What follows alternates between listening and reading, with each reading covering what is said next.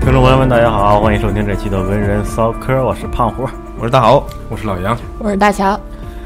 今天我们聊这个话题啊，就是稍微有点严肃了，因为是一个真实的案件啊，嗯，是在上世纪九十年代初的时候有这么一个连环杀人案。我当时听说这件案件的时候，这我真的是脑都快炸了，就是感觉，嗯，那个当时如果警方稍微重视一点，可能都没有这么惨的案件。对，嗯，是究竟是什么案子啊？就是讷河杀人案啊，对，发生在黑龙江讷河，当时还是还是县，嗯嗯，然后当时那个讷河的话，有很多这个，呃，是农副产品比较出名嘛，嗯很多商人会会带着现金来，因为当时交来通这不边太做发达生意嘛，对对嗯对，然后就遇到了，呃，本案的这个嫌疑人吧，嗯，就是那个以贾文革为首的呃三男两女五个人，嗯啊，三然后个就团伙对，就是其实还是为了钱，然后抢劫杀人，嗯嗯，这其中有一部分就是这些商人。当时在商人圈里有一句话，就是“不想活，上讷河”。嗯，对。但是后来这个这个经过这个案件的侦办啊，呃发现了一共是有四十二具尸体，嗯啊、四十二个人，其中的话有一部分是商人，但是还有一大部分是女性。嗯，还有一些是打工的，嗯嗯，他们杀了人之后呢，把这个尸体扔到那个租的那个房子地窖里，嗯啊，他们房子是租的呀，对，嗯嗯扔到那个地窖里，而那个你想想这么多人，地窖又不大，嗯嗯，当时说是打开的时候已经到顶了，嗯，堆满了，嗯嗯，大概就是这么一个案件吧，嗯，但是这个案件虽然发生在讷河，嗯但是案发的时候，就第一次引起警方注意的时候，并不是在讷河，是在杭州嘛？对，杭州玩仙人跳，嗯玩栽了，嗯啊，是怎么着啊？是一九九一年十月二十二号的时候，杭州雍金派出所接到了苏州火车站派出所的这么一个电话通知，哎，说我们在苏州火车站抓抓获了几名麻醉抢劫犯，从这几名犯罪嫌疑人包中啊翻出了五张身份证，啊，其中有一张身份证他们已经联系上了，说曾经被这几个人仙人跳。嗯，在杭州被先对，在杭嗯州被仙人跳了，然后所以苏州那个警方给杭州移交过去打电话联系了，呃，所以需要把这几个犯罪嫌疑人移交过去嘛。嗯就在杭州派出所警方把这几个人接到手，回到派出所的路上，嗯这有一个警察在前面回头看了一眼犯，有一个其中有一名女性的那个犯罪嫌疑人，感觉他嗯啊、有又想跟你说点什么，但他又没有欲没有言又止啊，欲言 又止。我真是当晚上，嗯就在审讯女 这个女犯人的时候啊，那女女的就说：“你能不能帮我买包卫生巾？”嗯啊，说可能来来大例姨假妈了啊，嗯来例假了，你帮我买一包。但是这警方觉着，虽然说这难为情，但是人家也有需求嘛，你嗯还是托了自己的女性同事啊，帮她去买了一包。嗯回来之后，这个女犯人犯罪嫌疑人给把那个先挑的一些什么事情该说就都说了。嗯然后就在这个警官，就是可能是职业职业习惯吧，就问了一句还有没有什么要交代他出这些事情。嗯然后女的就就是下定决心，也不是像她刚开始是紧张了一下，嗯还在犹豫说还是不说的时候，然后这警官发现了，发现她这个异常，就开始给她做心理疏导。嗯最后女生这个女犯人啊，决定把这个事情说出来了，说她说是她要见杭州这个派出所的最高领导人，嗯，所长，呃，所长，呃，局长，嗯局长要见要要见局长，说我肯定是要死的，但是我身上这个案件啊，肯定是你肯定是要立功的，所以嗯我要见你的领呃最高领导人。但是当这个警官说听完之后也也也是震惊嘛，因为、嗯呃因为这个案件稍微有点大，然嗯后那个有点犹豫，就跟当时快要下班一个副所长，嗯聊了一下之后，副所长也觉得你先先看看是不是真假吧，所以他冒充了一个局，嗯局他长嗯冒充了局长来过来跟他聊，聊完之后发现他说的，发现他这个案件可能是真的，嗯呃，说他在讷河那边杀了二十多个人，嗯，就是他参与的嗯杀人，啊对他杀参与二十了多人，他参他参与的这个案件当中杀杀过二十多个人，但这这贾嗯这个这个这个赵副所长啊，嗯感感觉他说是真话，所以呢，嗯就连夜给讷河这边派出所发了电报，说我们这边大概意思就是我们这边抓获了几个人，嗯说你们那边有一个重大案件，需要你们来配合侦查一下，看看有没有这个事儿。嗯然后过第二天的时候，讷河派出所回电说查无此案，嗯但是这我有个一个问题，九十年代没有座机吗？他们呢会因为信号不好，因为它是线走线，它的信号不好可能会断，所以他们当时是发的电报。啊，嗯，那他肯定有座机，但是呃有一些文件啊什么的，肯定还嗯是要用电，要用这个跟传现在真、发邮件一样，传真或者电报来。这些咱先不管啊，嗯咱先把事儿说完了好 奇啊、然后因为讷河那边回来一个说查无此案，但是这个副所长呢又觉得感觉这徐丽霞啊嗯讲的太详细真了，太详细，嗯而且有细有很多细节，他感觉是像真不像骗人，嗯所以第二天他又他又给那个齐齐哈尔的一个派出所公安局发了电报，跟他说类似的情况，然后等了两天嘛，然后齐齐哈尔那边回了一个电报说，已经挖出了十九具尸体，工作还在，工作仍在继续当中，嗯啊，这一下就炸证实了嘛，说他这几个人，他说的这都是事实，然后又把那个贾文革主犯嗯给拉起来重新审问了一遍，嗯然后贾文革贾文革招撂了啊、嗯撂了，嗯然后嗯等到过了几天之后，把他移送回到了讷河，嗯，齐齐哈尔那边。嗯那我看的那个是，就可能是你像刚刚那个，呃，胖虎讲的啊那个联系讷河之后，第二次联系，然后那边才说说那个啊，已经挖出尸体来了。嗯，好像我看的那个是在之就是打完这个电话之之后啊，那边就派了警察过去，嗯就找这个贾文革这个地址。嗯但贾文革当时租的房子嘛，嗯租的老两口的房子，嗯然后问了一下，老两口说啊，就住可能住东边或者哪儿那嗯个那屋里，然后就就去那个屋里就找，打开了那个，可能这边也描述了一下，说有地窖，嗯打开了地窖，然后就看到了尸体。我觉得这个老两口应该是想不到我一个 租客是吧，在我旁边地窖里放了这么多人，而且那俩警察我觉得都有点难以相信吧，嗯在这么一城里边死这么多人，当时这个这这震惊全国了嘛，当时嗯国家的领导人都已经嗯。特特定指指点说这个事情了，哎，当时为什么那个说是那个，呃，讷河这边说查无此案，是因为这里边死掉的除了这个商人啊，还有很多这个女性，很多都是这种失足嗯少对失足失足的女性是吧？呃，这种的话，他报案的可能会少一些，对，对就引起没有引起注意，所以说只能说查无此案，只能说是没有立案，嗯，对，并不是说是那个没有人失踪，而我看有一些材料上面说会呃是有几个报案了，但是有一些警察懒政，那可能是按失踪来处理去。那儿去查询了，走访了几户人家，说那嗯个说没有这个事儿，然后呃这事儿就过去了，也没有嗯就没有人说是把这个这些当回案事儿件并案处理，没有对放到一个案子上。对没有当回事儿嘛，嗯，然后这就属于案发了嘛。然后当时就有很多的法医来现场，就是探测，嗯是吧？就侦查，然后这个就开始把这个，因为地窖里的尸体都是被肢解掉的，它不是说完整的尸体，它应该有好多都烂了吧？嗯嗯对，也都很不臭光是肢解嗯肢特别解臭。让他们就把这些尸块儿先拿出来，可能当时要放到刚开始要放到院子里，就很臭很臭。然后你比如说把这个尸体，当时没有 DNA 分析技术，嗯就可能不成熟，然后就要把这些尸体上的肉想办法都弄掉，比如说煮熟了，然后刮掉，就剩下骨头，嗯然后把这些骨头都拼拼好，根据切口也好呀，根据这个大小什么的也好呀，拼拼好，拼好之后，大概就是说准确的得出了这个，以目前的来看啊，是42四十二具尸体，嗯对，嗯这个时候然后法医就的工作太厉害了，对，然后这这个尸体太多，嗯所以这个案子就特别少见，像有一年的时间杀四十二个人，这个在其实，在每个国家的这个这种杀人案里都很少见。在你比如说在别的国家的话，可能有一个变态连环杀手，他可能花了几十年的时间，嗯杀每每过几个月杀一个，或者说是，嗯、呃，每过一年杀一个，是吧？或者说这种，但是没很少见这种一年杀四十二个人的这种案件。对，作案时间短，嗯然后还那么密，他最最密的时候，基本上三四天就要扔一具尸体，嗯，嗯然后这这个这个案子这么大，对吧？那肯定要加紧对这些贾文革呀、煮饭啊，就是还有这个刚刚那个女性的许丽许丽霞啊是吧？嗯这这这五这五个人要进行审问嘛，嗯然后就就开始这个案子就开始了。嗯贾文革这个人呢，就是黑龙江那个那讷河本地人，嗯而且是这个，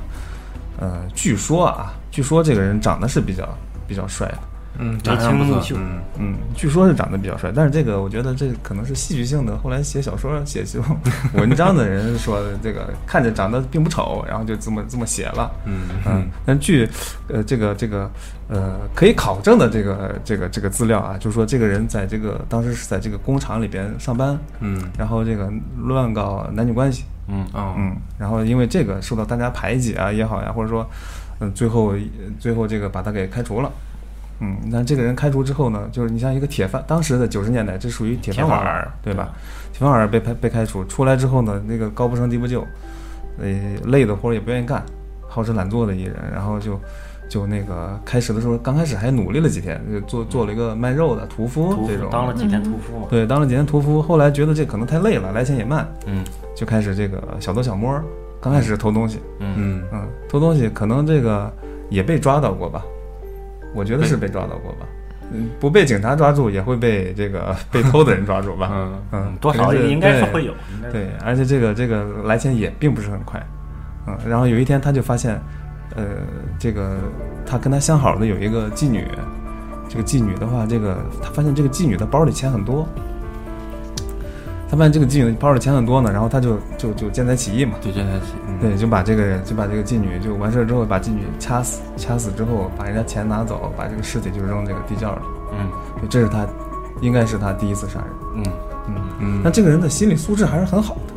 一般的杀人犯第一次杀人之后会沉寂一段时间，嗯对吧？会沉寂很长时间，让让他把这件事情消化了，才会开始第二。我觉得他尝到甜头了，他嗯，他其实刚开始也害怕了，他刚开始也其实发慌，但是发慌的同时，他得到更多的是自己的那种快感，嗯对吧？就是我感觉我不仅这样来钱快，我还没有什么其他的后顾之忧。对，而且他杀害的这个人群吧，他也是属于那种长时间不跟家里联系的那种，嗯那嗯，半这失踪人口，那啊这么说，贾文革其实还有些头脑的，嗯对吧？他但凡找一个其他的不是这种失足的、这种不跟家联系这种人，他可能也就早就破案了，对嗯，吧？可能也是由由于当时那个技术也不太不太发达，有了失踪人口没有那么快能查出来，那会儿也没有摄像头，嗯，对摄像头都少。对，嗯我看一眼当时那个地窖的，那个挖尸体的时候那法医啊，嗯当时我看了一下他的采访，他说当时因为有很多同行跟他一起去下下下地窖去挖尸体了，嗯但是这个法医呢下去的最多，他是因为他是当地本地的法医嗯，啊，他所以他下去的次数是最多的，就是对的，他说当时的臭气根本没有没有办法去形容那种什么感觉，就是有一次他在那个地窖里挖尸体的时候晕倒了，嗯被抢救到医院的时候，嗯带回那有人跟他说你进来抢救你的时候，外面大夫都是在边吐边给你嗯抢救你，就是这边要吐的不行了，那边就那边就吐出去吐了，然后再回来继续抢救你。你想那种臭味儿能嗯，都已经有一个路程的距离了，那臭气还没有散掉，我觉得这真的是挺难想象的，嗯很难想象这么一个到底什么是是是一个什么样的环境嘛。嗯对，你就说家里垃圾袋儿放放几天，你突然打开的那个味儿，你都有点受不了。嗯你别说对你像他这一直种在地窖里边，那个地嗯窖肯定是盖住的嘛，对所以里边肯定阴暗是潮湿，发酵了。这法医这法医说，地窖里的尸体还算比较好挖，因为空间大，下去的能下去能同时下去好几个人往上捞。嗯，说刚头刚上层的尸体还比较好捞一些，因为因为时间比较短，还还可以就是抬出来也好怎么样。但是越往下挖越难挖，就是说他们说。当他往下摸摸到尸体的时候，那种尸油都在粘在手上，就是因为都都往手上粘，都发绿的时候那种的。嗯地窖的挖完之后呢，旁边还有一个小坑，它就是因为地窖塞满了嘛，它往旁边挖了一个深六米、长一米、宽好像也就是五十厘米这样的一个五十米，五十厘米，五十米的他妈操场，深六米，对，六米也够嗯深的，两层楼啊，是然后它那不就是地窖了？那就不是小坑了。那反正这么一个深坑嘛，嗯就把这里面的也都填满了。哦，然后因为只有这个这法医叫什么呀？我想，嗯，我看一下，法医叫玉文君嘛。嗯，呃，玉玉文君法医只有他身身体个子比较小，他能进去这个、嗯小这个坑小小小坑里面，嗯所以他就长时间在里面运动。他就是因为他在这里面长时间活动的时候，所以他在里面被熏晕了，直接直接就晕过去晕晕过去了，所以他就被拉走，然后被抢救的嘛。我觉得这个，你像这个环境，我觉得都有毒，这个对空气，他后来应该就是身体有一些什么对影响对了，对，因为怎么说呢？因为他说采访他的时候，他说啊，我说当时他是戴着那种活性炭防毒面具的，嗯但是根本就不管用，哇，那都不管用，不管用，反而还耽误了自己那些那些工作，所以他就干脆把那个防毒面具摘掉了。哦，摘掉之后，就是边闻着臭味儿，边那个抬清理挪动挪动尸体，嗯边清理这些东西。很敬业，嗯，所以他那个郁文军那个法医，他是想什么？因为他是本地的，然后本地又发生这么大的惨案，所以他要做更多的工作来，可能是心里的那个，对心理能力过意过意的去，赶紧把这份工作做完，因为这觉得可能自己家乡出现这种事情，真的是感觉挺不好的。嗯，嗯啊。然后有一天，这是第一次在石坑里晕倒了嘛？第二次晕倒是给他抢救完回来之后，又继续继继续工作，因为他要负责拼接尸体嘛。嗯，有一天晚上，地坑里面的灯灯泡坏了。嗯他在里面工作的时候没注意就摔倒了，摔到他的尸所谓的尸泥当中啊，也就是尸体腐烂了，啊跟泥和在一起的，就一滩泥那种的，就坐在那里了，身体大部分都接触到了尸泥，所以，所以也就是俗称的中了尸毒嘛。嗯啊，所以经过这些事情之后啊，这些尸泥，呃，这些尸毒扩散到身体好多部位嘛，慢慢慢那叫什么中枢神经受损吧，好像、嗯嗯最后嗯，好像一后来得了帕金森，还是怎样来着？都别说这个失毒了，我觉得这个心理阴影也很大。是啊，我一直觉得法医是个特别屌的一个行业，嗯，这个心理素质这必须在那儿的。就是你不知道你会看见什么样的东西，那是，嗯，可能见过几次大场面，估计也就习以为常了。 那这个场面够大的。对，这个这个是，但是那个这么多人杀这么多人啊，也不全是贾文革一个人杀的，对吧？他贾有文一团革伙嘛对贾文革，你想想这个刚开始的时候，他杀一年杀四十二个人是吧？嗯，工作量还是挺大的，对，对吧？而且自己一个人可能，如果他遇到比他强壮的呢，对吧？他遇到人比他多的呢，嗯对嗯他我就我了解到他有一个案案件是杀一对父子，然后嗯是来、来讷河来贩这个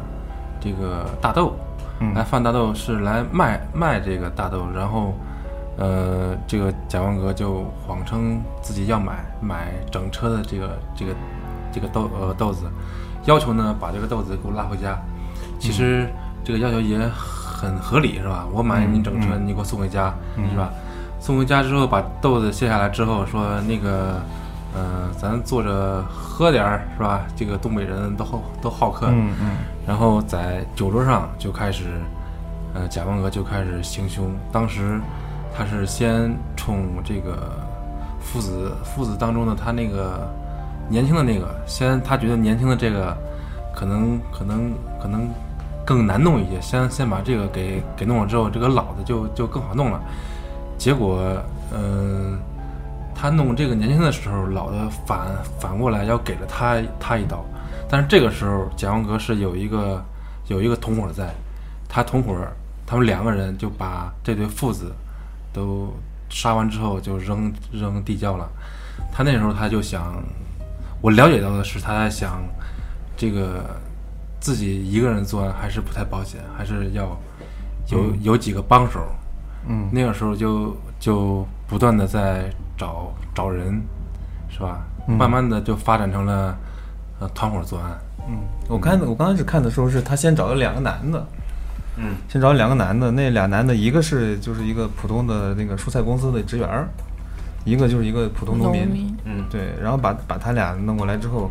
就是为了让他俩下水嘛，嗯就先让他俩亲手杀人，嗯，杀了人之后吧，我估计啊，他是为了立威，或者说就觉得啊，这个这个团伙里面我是老大，嗯或者让你们知道我有多狠，嗯就把这个杀了的人，好像就是当时好像是挖心挖肝是吧？嗯这么嗯吃吃尸体，呃，煮熟了吃。但是，嗯、有的说的是吃了把人家睾丸割下来给吃了，嗯，但是有的说的是吃吃心肝，但睾丸那个我觉得有可能是杜撰啊，但 是我我觉得有可能是杜撰，嗯嗯，有可能是杜撰，嗯不过这个这个人也挺狠的，嗯，吃睾丸这个啊，我看是怎么说，啊说他吃生殖器这事儿啊，是徐丽霞说的。嗯徐丽霞，呃，我看呃看着是徐丽霞是他准备杀的第二十二个人。嗯徐霞也反正也挺倒霉，这人啊，跟家里丈夫吵完架之后出去说去火车站看看准备去哪儿，就离家出走。嗯，但是呢，在火车站无意中就碰到贾文革，当时贾文革以为徐丽霞是失足失足女，嗯哎，所以就跟她聊聊聊聊聊聊完之后呢，就把她带回家去了，就跟她跟她说，我是开糖果公司的，嗯你现在既然要离家出走没地儿去，你不如就先去我那上几天班儿，到时嗯你老公或者消气儿了怎么着再来接你，那样徐丽霞就跟他去了，去之后到家就开始啊一夜行情凶，嗯，不是人家先是一夜情嘛，对，先先对强迫嘛，嗯对，强奸，然后就给杀了，勒脖子嗯勒死了，扔到地窖里。但是呢，徐玉霞当时没有死，只是晕了。嗯人家有时候过了有几分钟呢，他又醒来了，然后他醒来他自己不知道在哪儿，来回摸，慢慢的视线又会能够适应当时的那个光线了之后，他发现他躺在了一堆尸体的中间儿。太嗯吓人了，要是他我就吓死了。那又晕我了想的都是我都得吓死我。然后他特别害怕，就开始喊，嗷嗷喊，就开始往出爬。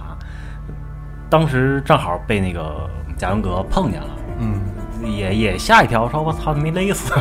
然后就准备拿铁锹要把他弄死，但是徐丽霞就特别害怕，就跪地赶紧求他说：“嗯你别杀我，可以帮你做什么事，什么事我都可以帮你做。”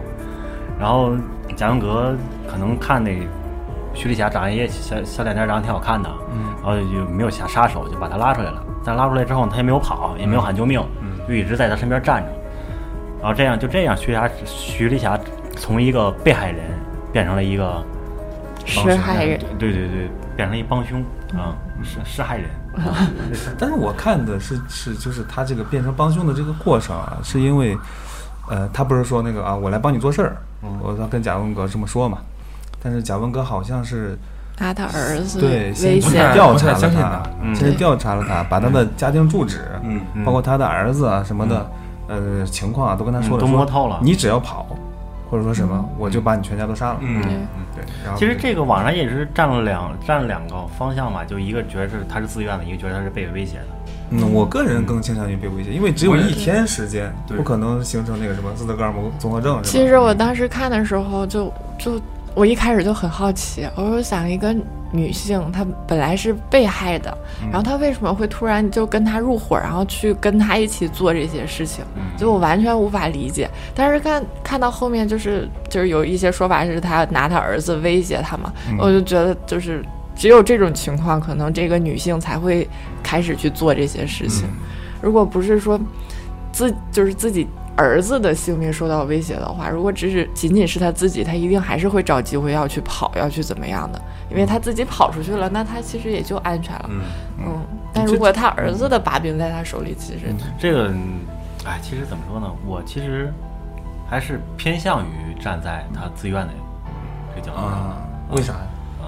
嗯，反正也没有为啥也不好就是说嗯因为这不好说嘛，只是靠自己感觉嘛。我觉着啊，就是那个贾文革在调查他家庭当中，他肯定是自己主人，自己是自由的吧？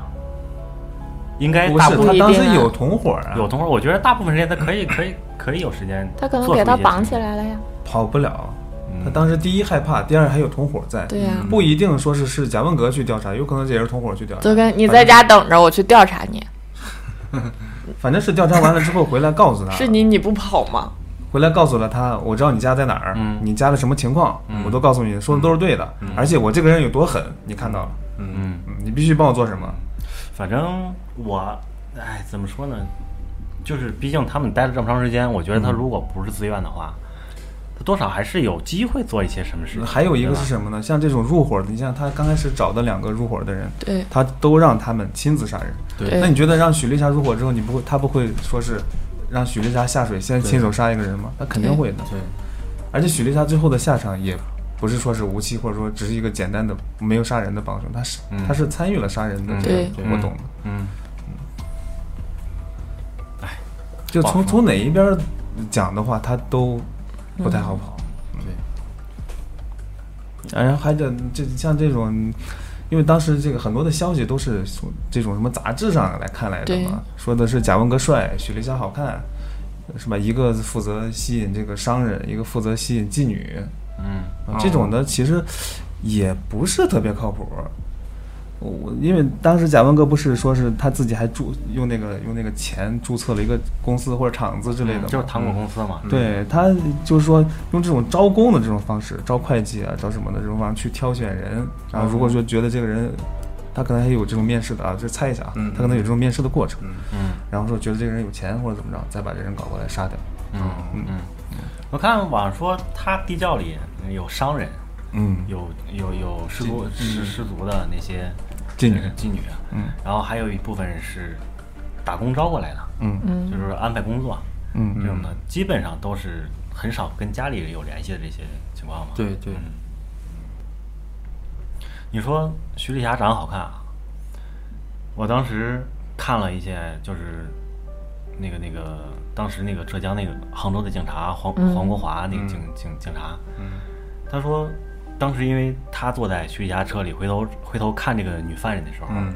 觉得嗯相貌平 平，就是身高比较高，一米七多嗯啊，但是长相一般嗯啊， 我觉得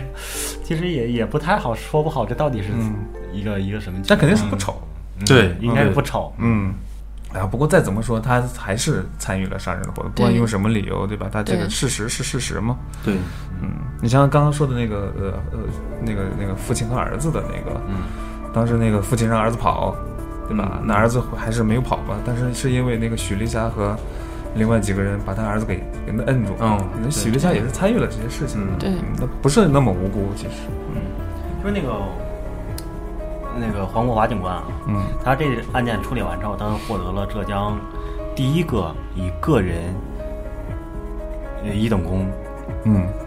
那个那个这个人一等功，个人一等功对嗯对对，就是很难达到的这么一对个嗯一一个功勋，那其实也高了能反映出这个案件当时是到底有多有多大的影响。嗯，但是这个黄警官啊，一直觉着他其实对不起徐丽霞，哦，因为他觉得他自己得的这一等一等功啊，是从一个人头换过来的。嗯啊，别人在就是我看文章里说，别人在问他当年是什么情况的时候，他一直在自责，说当年如果我再努努力，他可能就不会被判死刑。嗯然后我其实我觉着啊就是你办错事了，不管以什么理由，嗯你都都得有一个相等的相等的结果，对吧？相等的一个惩罚，对吧？你对你得为你办错事有一个代价吧？嗯你不能说不管你黄警官多么的努力，这个他就不判死刑。我觉得这个这个有点不太切合实际、啊。这许丽霞还是属于主犯，对嗯，那就是有四个主犯嘛，嗯四个就是三个男的加一个许嗯丽霞是主犯，还有一个我们不知道名字的一个女的，她是从犯，但是具体的她参与了什么，肯定是不是那么严重的。嗯呃但那她个没有犯判罪死活刑动那对个，她是啊对，嗯，我哎呀，我看了一些，我看了有有的是怎么说的啊？就是说他们去找到那个贾文革的家中家里的时候，当时是还有两，其实还有两个人呢，有帮凶嘛，在帮他看尸体嘛。有一个是他的妻子，他妻子呃就是畏罪自杀了，就上吊了；另外一个人就是直接被捕了。嗯，这个我倒是没看到。嘿，我看的还还鬼扯，你知道吗？嗯我看的是是，他呃，贾文革在在作案的时候，他妻子找过来了，说你这么长时间也不回家，然后看到了贾文革那个屋子里边还有女的其他女的，嗯然后就跟他呃吵架，怎么怎么着是吧？嗯然后然后贾文革就把他杀人这个事事情，他妻子就听听到了，听到了这个风声了是吧？呃，他就跟他妻子说，如如果你再不走，我就连你也杀了，是吧？然后他妻子说，那说那个叫什么徐徐徐丽霞徐丽徐霞丽说霞他都能能杀人，我我也能。然后这这样，他妻子也就入伙了。啊，嗯其，实我听的是这个。 我我查的是什么？他妻他当时不是在那个工厂上班吗？嗯他妻子他妻子其实是工厂厂长的女儿。你们的版本怎么 都越来越离谱？他是怎么着呢？是因为他当时跟工厂女儿结婚了，嗯然后他还不仅还他还在那个工厂里一直乱搞，就还还让人让让人揍了一顿，然后工厂厂长知道之后就把他开除了，但是又发现他是那种那个没没有父母，然后还挺可怜，又给他一点补补恤金，是叫抚恤抚恤金吗，嗯抚恤金啊啊。然后当他霍霍完了之后，就开始在外面沾花沾花呃那个惹草草，然后开始就是勾勾三搭四的跟那些小姑娘呃有不干净的事儿。他媳妇儿最后实在忍不了了，吵了架，完了把婚就离了。离了之后呢，最后他不是形成了这么一个团伙嘛，又把他媳妇儿给拉回来了，然后还叫了一个他老相好，叫什么，反正叫叫了另外一个女人，嗯，跟他他们几个人是一块一开始一一块作案。就很离奇，就是是我无法理解的故事，这是一个。嗯，我觉得这个可信度不高啊，啊因为是啊如果是真的的话，那最后的这个审判结果一定有这几个人的事儿嗯，对哪怕你是从犯，这么大一个案子，嗯， 肯定是全国从众瞩瞩目的一个。嗯对肯定是从重发落。你是从，但是但是他现在就是，因为我我刚我查那些资料啊，他是他找到了自己的前妻，然后让他拉他入伙，但最后抓他们的时候，他前妻自杀了，然后留了一封遗书，说把贾文革的那些那些那些杀人的案件，有一些的过程都写出来了，然后通过这个遗书。再加上贾文革的那个坦白，还有徐丽霞的一些那些嗯提供那些线索信息，所以才确定贾文革就是这一届主凶嘛。嗯，嗯，这算啥？就是鸟之将死，其鸣也哀，是吗？就是就是这个故事很离奇，就是我无就是法、猎奇的一个故事。对对，我像无是法理解这个女的，就是怎么会有同时有这么多不太正常的人聚在一起，甚至连他的老婆。就是前妻还能接受来了之后，还有他的情人嗯一起，三个人在一起共事，而且还是做一件这么离奇的事情，就嗯，很离奇。所以我觉得胖虎这个版本就很扯。所以你看是这么看，我是这么看这个事情的啊。其实这个故这个这个案件里边啊，大家都把注意力放到了贾文革、嗯许丽霞身上，嗯另外两个还有俩男的主犯，嗯还有一个女从犯，他们可能就就完全没有引起注意。嗯贾文革跟许丽霞引起注意的地方呢，就是大家流传出来的版本呢，大部分都是说一个帅，嗯一个好 看，对，都是很符合当时的杂志的这种猎奇心理，嗯，对吧？不过看的相关报道，他俩是内容最多的。这对，嗯是现在能看到的因为故他俩事都是关于是他这俩样的他。俩身上可以发挥的地方比较多，就是写这种稿子的人可以发挥的地方比较多。嗯能杜撰的比较多，对对，嗯，想想入的细节，你能切入的更更深一些，是吧？嗯就像现在的其实其实我还是挺奇怪的啊，就是徐丽霞是在，呃，说的是在第二十二个人他要杀的那个人当中，嗯但是他活下来了，成为了从犯，对吧？但是在他之前还杀了那么多人，嗯，但是杀那么多人的过程中，他是跟谁杀的？是跟他那些同伙。他那也俩有男自同己啊，犯那两个，他也一开始肯定是自己单干啊。呃，当时许丽霞已经入伙的时候，他那两个从犯已经在了，，对啊，就三个人，啊、那三个人已经在那，其实为什么那另外两个人他就没有什么信息？嗯，我觉得其实这个肯定是有的，只是说我们国家是不不会把这种这种答案对要揭秘的话，可能还需要一段时间，他才会放出来，对时间不够。对，一般这些一都是般保密的嗯。一般受害者或者说是有很多的需要保保护的人，嗯，嗯，对，嗯，他他他们一个这个有一个时间嘛，比如说这些人快去世了或者说对什么，他才会有一个时间段，那个时间段过去之后，他才会放出来。对。如果说你说现在把这些人的信息爆出来，那他的家人可能就会受到一些嗯受害者的家人的威胁，或者是一报复些之对类，嗯就很危险。其实就是这个材料资料搜的时候，其实难度还比较大的，嗯，对，国内的案件就很难，因为难搜版本所所有的版本，所以你看咱们现在四个人搜的版本都是不一样的。对四 四个哈姆雷特就出来 了。你搜的是另外，呃对，四个人就他妈有 A B C D 四四四种四四个材料，对，就是我基本上都是我是怎样，我是感觉我是搜到了，哦反正别人说啥你都信。也不是信吧， 先先记下来。对，对啊，你肯定要嗯先记录下来，就是他们有的共同点，那肯定是这件事情，我觉得是肯定是有发生过的，嗯，对吧？就是我觉得有一些不合理的地儿跟合理的地儿，我选择哪，我肯定选择一个差不多逻辑逻辑思维是合理的，嗯嗯对吧？呃就是这么多的版本也，就是真的很难找。你说我咱们跟这儿聊聊这么多，其实到到底哪一件是是真的，其实也不太好说。不太好说。啊嗯，嗯，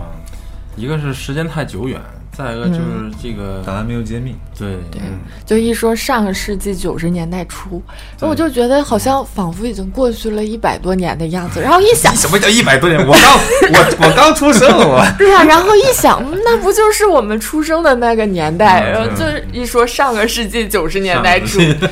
就感觉就很久远。不管您说不管这个他们这个有多少个版本，对吧？但是这个案件是真真真真正正发生了的。你说他贾文革他办案的心理是什么？是犯案的心理是什么？我觉得怎他么这么我快觉就得到这个流程了？ 我觉得他们就是求财，首先目的肯定是求财，但是这个求财的这个手段啊，我觉得，嗯，我觉得求财啊这是、嗯这肯定是的，他肯定是为了钱才去对杀人。但是对，但是我觉得他不只是不仅仅是为了钱。我觉为得了刺激，嗯，不我也是，我就也是他自己本身可能结合他一些其他过往的经历，他可能对于一些控制欲，他也有一些控制欲，以及说嗯他在杀人的时候，他也有一些独特报复心理。嗯嗯，对，因为你看他杀的可能有一些商人是有钱，他可能是为了钱杀了这些商人，但是他招工招工来的人一般都没有钱。嗯，嗯，你想能就是随便我说我有个糖果厂，你过来干活就能跟着他走的人，一般都是没钱。我现在缺钱花，所以我才要找这个工作嘛。嗯然后你像妓女也不是都有钱，也不是每个妓女都把自己赚的嗯钱都放在身上的。其实我觉得他这一点真的，一年杀了这么多人，你要说光为钱的话，他可能也挑几个有钱的，看杀了一年，可能嗯杀个两三个、三四个，但他一年对一年多一年的时间里杀了四十二具人，这还嗯这只太是密关集了嗯这只是查到的，查到的四十二个人，然后问他的时候，他还说他还烧过过一很多部人分，那这这就没有没有办法统计。你就说他、嗯这个是给他带来个人带来快那个那个快感吗？我觉得他这种嗯心态，反正我是摸摸是真的嗯是，可能是不太了了解。我是我之前看过一个外国电影，可以参考一下，就是一个抢劫犯，他用他用一支枪，然后控制了一对夫妻，嗯就是小两口吧，嗯然后然后每次出去抢劫，这个抢劫犯坐在车里，让这对夫妻去抢。嗯嗯去抢小卖店儿。一开始，这对夫妻是，呃，很难去做这件事情。然后做过几次之后，轻车熟路之后，然后就会很享受做这件、这件事情，然后会跟这个主犯一起越做越大，越做越大。他们在这段过程中完成了一个心理的一个转变。嗯，我觉得贾光哥他可能也有这这种心理，嗯一开始可能就是为了求财，嗯然后求财之后，然后他在突然之间享受了这个过程，然后就嗯不断的去做，不不不断的去去做，这欲望就越来越大。他还是为了满足自己心里面那种快感。嗯那，种我觉欲得望是也，好我我觉得是，嗯，嗯，那这个人就是有问题，对，好吃懒做，还想要钱，嗯，然后呢又乱搞男女关系，嗯，对吧？就是一个被各种欲望欲望多，而且不能控制不了不能控制不了。对而且也没有任何一个东西能束缚住他，嗯就是一个睁开了锁链的一个野兽一样。嗯他也没有牵挂，对，也也没有牵什么牵挂没有。我知道一人吃饱全家，他真是全家不饿。嗯，谁也管不了，是吧？对，嗯对，因为人家就是之前有一个做，就是有一个 FBI，就美国 FBI，他就是去研究这个心理的嘛，就是这种系列杀人案的心理。然后他就当时应该是一九五五年吧，然后他就把它分成了大概五个类型，就是一般这种人犯案都是什么类？带我给大家念一念啊。那这五个类型是什么呢？他是说有一个就是证明能力型，就是他补偿型，就是他可能是就是他需需要通过这些比较柔和的手段就进行侵害来弥补自己的自信，和他觉得自己要实现一些自我价值。然后还有一种就是权力自信型，就是这些人他在使用一些中度或者较强的这种侵害手段，然后就是让他的自信就是更强大一些，他会就是用让别人觉得他是有这个权利的。嗯然后这个也是当时就是就是有人分析他的这个呃贾文革的心理，就是这是就是他其中的一种。就是嗯因为结合他童年，可能就是他在工厂会受人排挤嗯啊，或者是什么的。而且他小的时候，就是也是一些调查说，小时候是父母双亡，嗯所以他可能是有一个不太幸福的童年生活的。嗯然后还有一种就是愤怒型，他就是，嗯、就是这这些人，他就是内心是有愤怒，他需要就是去发泄，所以他就会对一些特定的人或者团体机构，然后去去犯罪。然后还有就是这种性虐性虐待型，就是通过嗯让被害人痛苦，然后达到自己快感。还有一种，它就是利益机会型，它就是对某一些物质物质上的一些心理。然后当时还分析说，这个贾文革他可能就是愤怒型，他有一定的愤怒在里面。嗯就是手他段有很些残忍那我觉得你说他分的这五类，我觉得他全都占了。就是一般像这种，嗯，系列杀杀，就是像我之前看的那个《犯罪心理》，就不知道你们看过没？一个美剧，嗯，大概拍了十二季，我追了十一季，它几乎每一集都有一个这种连环杀人，它里面全是连环杀人，然后它就会有这种心理侧写师，然后他就会去对。根据案发的时候被害人被摆的一些造型，就可能有些是摆成那种祈祷型的造型，啊或者是杀人的手法，有些是就是特别指定的手法，就比如像那个就是流血过多，就让他就一点点看着他死，就都是通过这些现场，然后去分析这个人到底童年经历了什么，然后去预判他下一个要做什么事儿。嗯心理画像，那个对属于对嗯对，就是会有这种，就是专门分析他的犯罪心理。其实我觉得，如果就是像贾文革这种，但凡有一具尸体被发现了，或者两三具被发现了，可能都都能分析出来他后面要做什么，因为他的人群也特别固定，嗯，而且他大部像分你都刚是在说那控个制那。个叫什么类型啊？就是固定人群嗯，啊，也就这几个人。对，然后还有一就个是愤怒型还有一个愤怒型嗯，啊，那个不用说，这个愤怒型肯定是有的，可能是他就只能接触到这种类型，这这几种这人波人。对嗯对，他能想到的也就是这波人，来做生意的，嗯来打工的，嗯出来卖的，那他常接触的估计也就这些。嗯，嗯，也差不多。他的那个环境是吧？对是对，嗯，再说咱那个年代是吧？但是很多的案子啊，嗯，特别是这个这个妓女，嗯，很容易成为受害者。对很多的案子，因为确实她更容易被，因为嗯这个妓女感觉她是一个独立的一个个体，对，因为怎么说呢，就是因为他们失足人群嘛，嗯，对他们是说嗯就是就是说老杨说那就是很很单一嘛，就对嗯是你出你出去了，做了一些什么事情没了，你你可能也就对嗯没了。谁也不知道，啊对，嗯是吧？呃失踪了，家里人可能也不会找他，因为他已经好多年都不跟家里人联系了，对或者是怎么样。嗯然后可能朋友就是就是那些跟他同行的，可能觉得他就被包养了，然后就不会嗯再出现了。就哪怕她出事了，报对报案的都少，对嗯对嗯，也更就就就这一点来说，就更容易成为目标。嗯对你像我杀了这个人，报案的几率更小。你看贾文革第一个杀的不就是一个一个、嗯一个妓女吗？嗯杀完之后，我怀疑就是他杀完这一个人之后，过了一会儿发现没有什么事儿，没有什么事儿。对啊，而且他在这里面，他感受到那种得到那种感，快感，嗯嗯对，然后得到自己想要的，说我操，这我不仅来钱，我还有我自己满足那一点满满足那个、嗯那点那个点的东西，嗯嗯，啊，哎呀，其实聊这么多啊，什么四十二条人命，反正是真真切切的是没有了。对，啊，至少四十二条。嗯，对，我觉得人还是还是不要轻易有这个歪心思，是吧？人还是有一些不勿以恶小而为而为之，是吧？ 俄为之，粤 语是吧？俄为之，嗯但其实就是，就是我更想说的就是，像这种，呃，就是与其说就是之前问胖虎说有什么建议啊，说什么的，他说让大家晚上少出门儿， 就我觉得这种建议就很不靠谱。但是我觉得就是更更希望，就像像贾文革这种，我可能从就是有一些从小失去父母的。可能希望社会能更关心一下这些人群，就让他在这个社会上，哪怕说没有父母照顾他，但是他能感觉到爱。感觉到温暖。对，嗯，不都说是什么？就是有些人幸福的人是用童年治愈一生，不幸的人是用一生在治愈童年。就是在童年的时候受到的很多这种伤害，嗯一辈子他都没有办法磨灭掉，而且他后面很多行为都是因为童年受到伤害造成的。嗯，然后再一个就是，